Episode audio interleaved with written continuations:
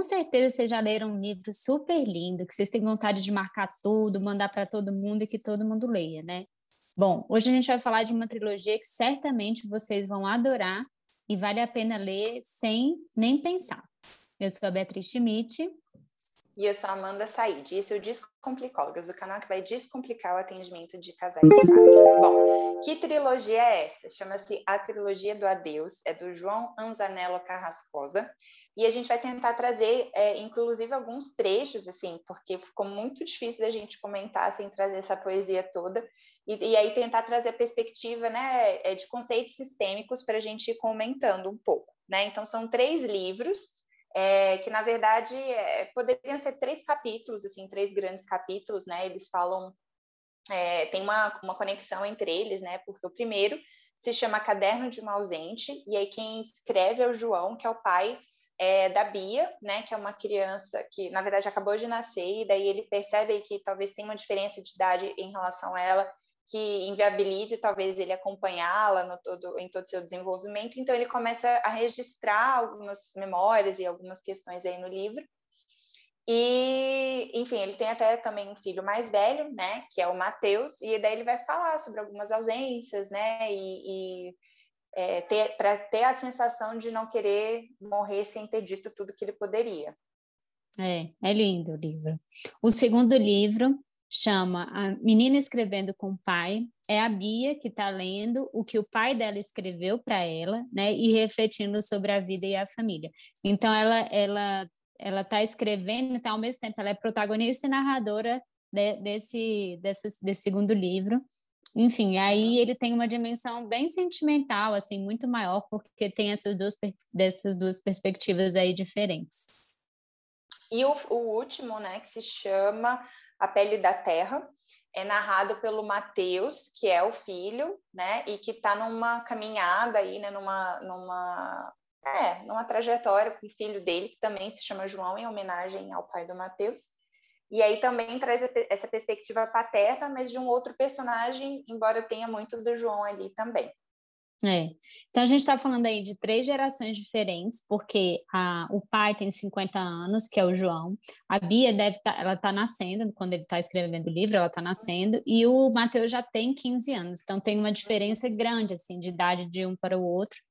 E, bom, só vocês ouvirem assim, essa sinal, vocês já devem imaginar o tanto que é lindo e profundo esse livro, né? A gente é, foi selecionar alguns trechos, vê o livro, né? E a gente ficava assim, nossa, esse livro é maravilhoso, dava vontade de postar tudo, assim, porque tem umas falas muito marcantes, assim, a forma com que o livro é escrito é muito sensacional, assim, faz a gente pensar também na nossa história, assim, acho que na nossa família, na nossa trajetória, né?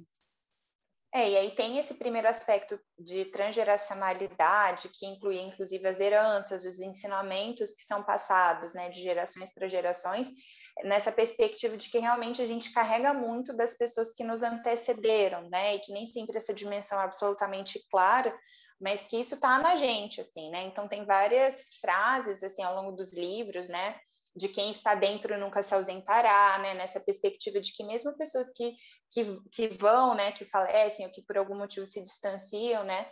É, se, ela, se ela faz parte, né? Dessa constituição da pessoa, dessa é, trajetória de desenvolvimento, ela vai estar sempre dentro, né? É, tem uma frase muito boa do livro, que é, vou até ler aqui, que é assim, o limão, Bia, nunca brotará em laranjeira, a árvore sabe quanta doçura e quanta amargor dou a cada um de seus frutos. Eu sou o pai que a vida te deu e é esta que te toma nos braços agora, que tenta, sem jeito, te dar um mamilo para sugares o teu primeiro alimento do lado de cá, é a mãe que a vida te reservou. É, esse esse trecho assim é lindo assim, né? Porque essa quando a gente está falando dessa questão da transgeracionalidade, também tem muito é, a ver com é, essa noção da árvore até, né? Assim, que a gente pensa, né, como sendo uma coisa que tem frutos, que tem raízes, então que tem uma uhum. história longa aí de vida. É muito legal a gente pensar da transgeracionalidade também, porque são coisas que recebeu, e aquela árvore só é aquela árvore porque ela recebeu alguma coisa, um dia ela já foi fruto, um dia já foi semente, e aí tudo aquilo que ela recebeu também faz parte do que ela está dando conta de repassar, né? Então, cada um, cada árvore sabe quanta doçura e quanta amargor vai dar por toda essa história de vida que se tem, né? Exato. E daí tem uma cena em que ele conta para ela como que foi quando ela acha uma caixa que tem várias fotos, né, e memórias aí da família dele. Daí ele narra, né, que os, que os avós dele vieram da Espanha e tudo. E, e diz, né, que embora não importe a sequência de cartas para o destino de um baralho, aqui, Bia, nesta caixa jaz um tanto do que tu és e o outro tanto do que serás, né? Nessa perspectiva, então, de que a transgeracionalidade ela, ela tem, ela é, ela é como se fosse uma força em potencial, né? Eu acho que é legal essa metáfora da genética, porque é como se fosse isso, assim. E quando a gente percebe esse poder da, das heranças e da transgeracionalidade, a gente, inclusive, pode é, mudar um pouco, né? Então, não é uma questão rígida. Então, tem Sim. esse tanto do que serás, mas se você não quiser ser também é possível, né? E a gente identificando isso, e a terapia é um momento muito importante para fazer essa reflexão, a gente pode optar por não seguir, né? Ou não guardar, não reproduzir essa herança, né? De comportamento, de dinâmica, enfim. É, e aí, quando a gente fala de transgeracionalidade, tem as coisas boas, tem as heranças, tem os aprendizados também que a gente tem com uhum. essa família, né? Então, o livro fala muito disso, assim, o tempo inteiro, né? Do que ela está aprendendo com esse pai, assim. Então, os, o, o livro dela e o livro do irmão, depois, são muito essas heranças e aprendizados que eles tiveram com esse pai, né? É, daí tem, eu vou ler aqui também uma frase muito boa que fala, é justamente aqui. Ele quem, ele quem me ensinou que elas, as palavras, servem para abrir e fechar. Se bem combinadas, estreitam latifúndios e alargam veredas é linda, assim, porque é, foi esse ensinamento do pai que ajuda ela a se colocar no mundo, a se reconhecer também como pessoa, né? A gente vai falar de rede social, pessoal, vocês vão entender um pouco mais disso também, né, Amanda? Exato, exato. E é lindo, assim, ele diz, né? Toda história. Não, ela fala, toda história já passou, pai. Aprendi com você. História não é o que está começando, nem no meio. História é o que acabou, por isso que a contamos. E a gente, enquanto terapeuta, ouve diversas histórias, né? E a passagem do tempo, inclusive, é uma outra perspectiva que o livro traz e que para a gente também é super legal, porque realmente, dependendo do momento em que essa história está sendo contada, né? E aqui ela diz até que se for no meio nem é história ainda, a forma como essas pessoas vão reagir aquilo é muito diferente, né? Embora o tempo sozinho também não seja suficiente para mudar nada, né? A gente sabe disso uhum. também. Mas a própria narrativa da história já muda muita coisa também, né, Amanda? Então a gente sabe o tanto que é importante isso também. É isso, né? Que são, são, vários papéis que existem, né? É, um deles é essa, esse papel da parentalidade, que comparece no João, que comparece no Mateus, nos relatos do João sobre a própria é, mãe, né, da Bia e tal. É, e aí a gente vê também como muitas formas de exercer essa parentalidade existem nas famílias e que essa divergência não é um problema necessariamente, né? Então tem um momento em que ela cai e acho que a avó é, vai reagir, né? É, falando assim como se fosse, ah, vai ficar tudo bem, vai ficar tudo bem. E daí ela diz que, é, que quem está lá com ela não é o avó, que é o pai. E por ser o pai, o que ele diz é, é diferente. Uhum, exatamente. Isso é muito legal, assim, porque eu até ia falar isso porque no livro a avó também é bem presente, pelo menos no primeiro, assim, que é o do uhum. pai, a avó é bem presente, né? E, e aí esses estilos diferentes de parentalidade, que muitas vezes as pessoas falam, ah, é ruim, porque um pai fala que pode ser de um jeito, outro fala que é de outro. E a gente sempre fala assim, o problema não são os estilos de parentalidade serem diferentes, isso aí tá tudo bem, as crianças entendem. E aí o trecho traz exatamente essa perspectiva dela falar, meu pai reage dessa forma, e é legal isso. Se fosse minha avó, ia ser de outro, pela história dela, pelo fato dela ser mulher, até ela coloca isso em algum momento, né? Então, assim, tá tudo bem esses estilos serem diferentes e que as crianças vão entender isso, né? E é legal também no livro que a avó, apesar dela ter perdido a mãe no parto, né, que a mãe morre no parto, é, a avó nunca ocupou esse lugar, né, Amanda, de mãe, assim, é bem legal, que é bem significativo, assim, como ela tem um papel de avó, assim, né? Uhum. Exato, e aí é, eu acho lindo esse exemplo do, de, da reação do pai, porque é, tem essa perspectiva da gente também pensar que os pais, eles não são essas figuras responsáveis por absolutamente é, prevenir que as crianças ou os filhos, né, eles não, não sintam dores, né, não, não sofram. assim, exato. Então ela diz, né, calma, Bia, não é nada, vai passar. É que isso é a que a avó diria, né? Mas é o pai que está comigo. Ele não diz não é nada. Ele não diz que já vai passar, porque é um machucado. Vai demorar para passar. O silêncio dele me distrai, me diz que tudo respeita a ordem do tempo. E assim ele não aumenta nem diminui minha dor. Ele não ignora nem valoriza minha ferida. Ele se dedica apenas a tratá-la, mais com a sua presença do que com o iodo. Ele sabe, agora eu também, que não pode curá-la. Ninguém pode curar o outro lá no fundo, tampouco se curar de si mesmo. Bom, essa perspectiva de cura de si mesmo, na verdade, é o nosso é, grande objetivo, às vezes, na terapia, mas essa perspectiva de aceitar o, a fragilidade, o sofrimento é linda demais, né? E é um desafio que a gente encontra também enquanto terapeutas. As pessoas chegam ansiosas, né? E hoje, acho que foi hoje, não sei, que, que falaram, ah, tá, mas então o que, que a gente faz, assim, né? Uhum. Porque as pessoas têm essa ansiedade de que, de que resolva e, e é incômodo ficar com a ferida, né? Machuca mesmo. Sim, exatamente. E aí também falando aí enquanto de papéis, né, dessa coisa dos papéis serem do, do, da parentalidade, enfim, eu fiquei pensando que tem vários trechos do livro diferentes que trazem isso, mas tem um específico, né, é, que fala o seguinte: ninguém pode assumir, Bia, o destino que é do outro, o que é teu é teu. E aqui vale a gente ressaltar essa, essa questão da importância dos papéis bem definidos na família, né? Que era até o que eu estava comentando da avó, que ela ocupou uhum. o papel de avó mesmo, não foi de mãe.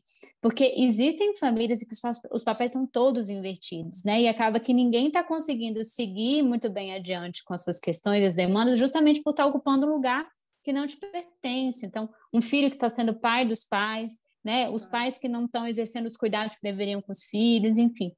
E, e, e, o livro é bem legal por isso, assim, porque ele traz essa perspectiva, né, de todas as pessoas, todos os membros ali da família, ele apresenta para ela, ele fala da história dele, tudo. Os livros, né? A gente está falando de três livros.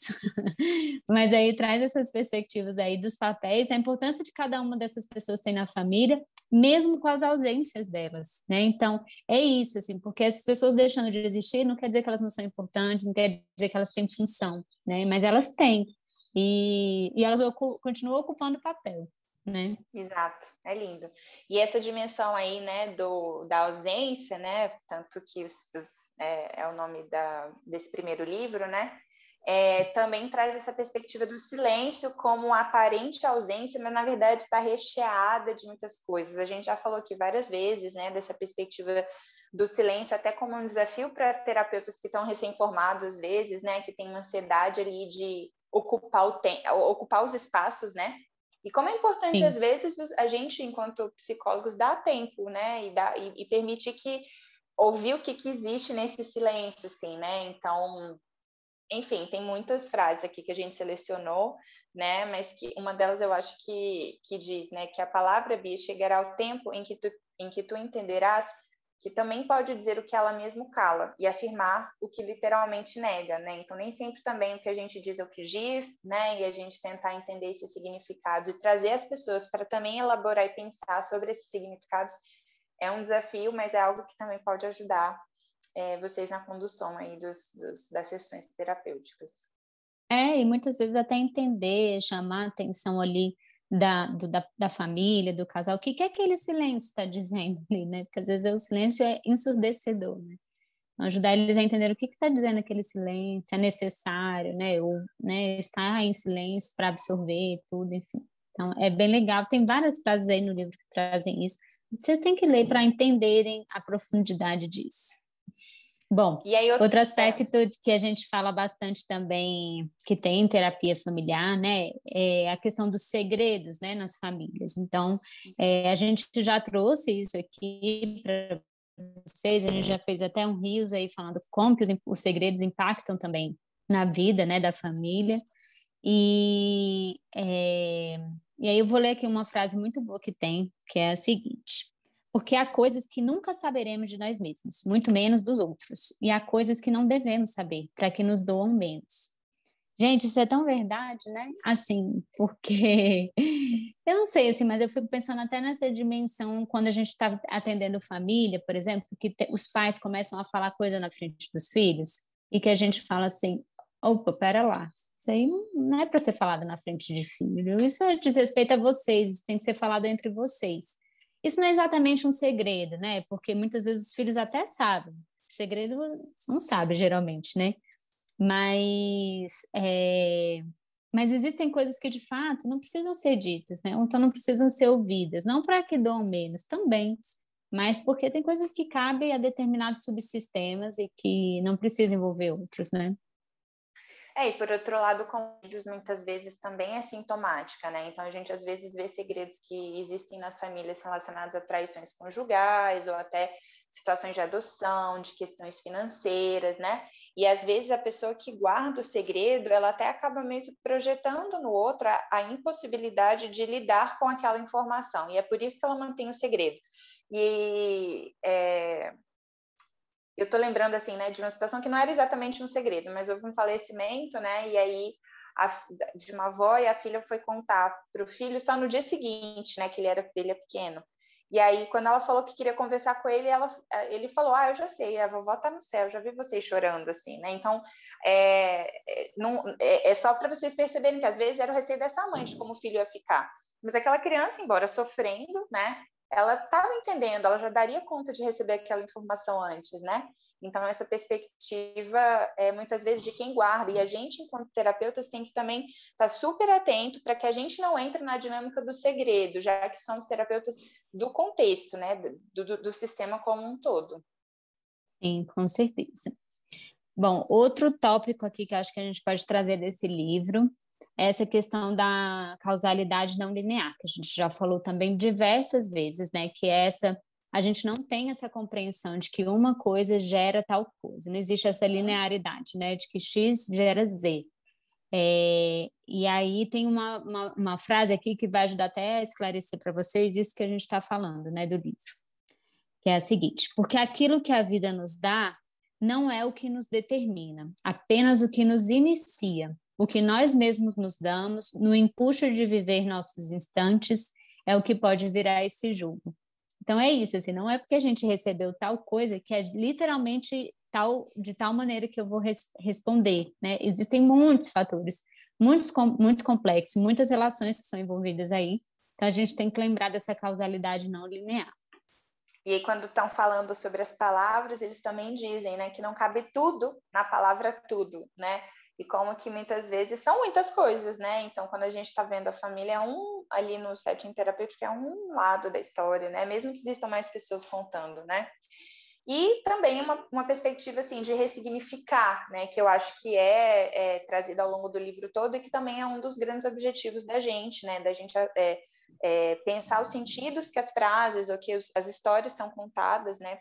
E aí é, a gente pode, inclusive, tentar resgatar essas dimensões de potencialidade, de recurso, e não ficar presos né, nos discursos de sofrimento como se fossem estáticos e impossíveis de, de mobilização, né? Uhum. Tem uma coisa muito legal, assim, que eu estava pensando agora do livro também, pensando nessa coisa da ressignificação, é que ela ela perde a mãe, né, logo no parto. Então, assim, ela não tem esse convívio a com a mãe. Não, não é uma personagem, né? É, ela não é mas ao mesmo tempo ela está super presente ali no livro de alguma forma, né? Mas assim, tem uma coisa muito legal que eu acho que é um trabalho que a gente tenta fazer, que é isso das pessoas serem ativas assim na vida, sabe? Eu acho que os personagens desse livro são essas pessoas assim que estão participando da vida ativamente, estão fazendo, estão ressignificando aí a história deles o tempo inteiro, né? É, o é, é, entendendo os acontecimentos ali na vida. E é isso que a Amanda está falando, né? A gente, quando é, traz uma ressignificação, a gente é ativo naquilo ali, né? A gente está tentando fazer diferente, né? Eu achei muito legal isso do livro também. Exato.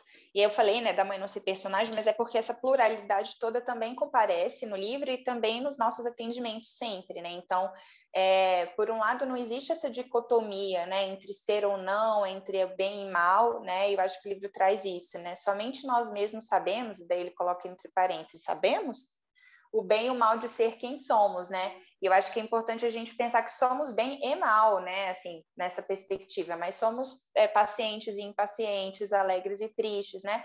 E também ajudar as pessoas a entender é, isso e, e compreender de uma forma integrar né, e não a distanciar ou a romper, eu acho que é um dos grandes desafios aí também em processos terapêuticos, a gente não repudiar uma parte que é a gente também, e que certamente existe por uma função. Com certeza. Bom, são muitas coisas que o livro traz. Eu acho que daria para a gente falar assim, quase ler o livro inteiro aqui para vocês. Mas acho que a gente conseguiu resumir bem assim, para vocês terem uma ideia da complexidade, como também que vocês podem pegar esse livro para trabalhar com as famílias, né, de formas bem São diversas. São curtos, né? São curtos. São bem curtinhos, assim, então acho que vale a pena. Vamos falar antes da história, da nossa história com essa história. A minha história, eu não lembro como que eu comecei a onde que eu vi. Eu acho que talvez o, o, a sinopse tenha me interessado, daí eu comprei e li e eu, e eu lembro que eu quis ler rápido para saber se eu poderia dar para o meu pai de Dia dos Pais. E dei, mas ele não leu ainda. e aí indiquei Vai fazer um ano. Aí você me indicou o livro e eu amei. Eu li numas férias, assim. Li super rápido também, tipo, queria ler mais, morri de chorar. Eu, você já sabe, né, que eu choro um pouco com as coisas. E eu lembrei de você por Bia, né? Então eu achei. Sim, é lindo. Eu gostar. Eu não sei, assim, qual que é a frase que eu elencaria ah, eu também Mas, sei lá, eu acho que vou colocar essa rapidinha aqui, né? Que é, diz assim: porque não havia nem haverá nunca como acelerar o ponteiro das horas quando queremos chegar logo. E acho que isso é essa sensação da, de ansiedade que às vezes a gente é, tem, né? E talvez a gente, né, todo mundo esteja querendo acelerar logo esse momento aí de pandemia, né, para que isso acabe, mas que tem o um tempo das coisas mesmo, né? E, e, essa perspectiva enquanto também psicólogos de saber o tempo das pessoas que a gente atende, né? Então, Sim. Ah, eu é também quero ler uma, então. Vou ler Vai. essa última aqui que a gente escreveu, que é: O amor não é de uma vez só. O amor, o amor se torna amor aos poucos. O amor parece sempre o mesmo é lindo isso também, né? A gente vê isso também muito nos nossos atendimentos, assim, essa construção da história do casal, da família, né? Acho que é linda aí para finalizar. É isso, então. Espero que vocês gostem e vamos continuar conversando sobre esse livro fofo. tchau, tchau.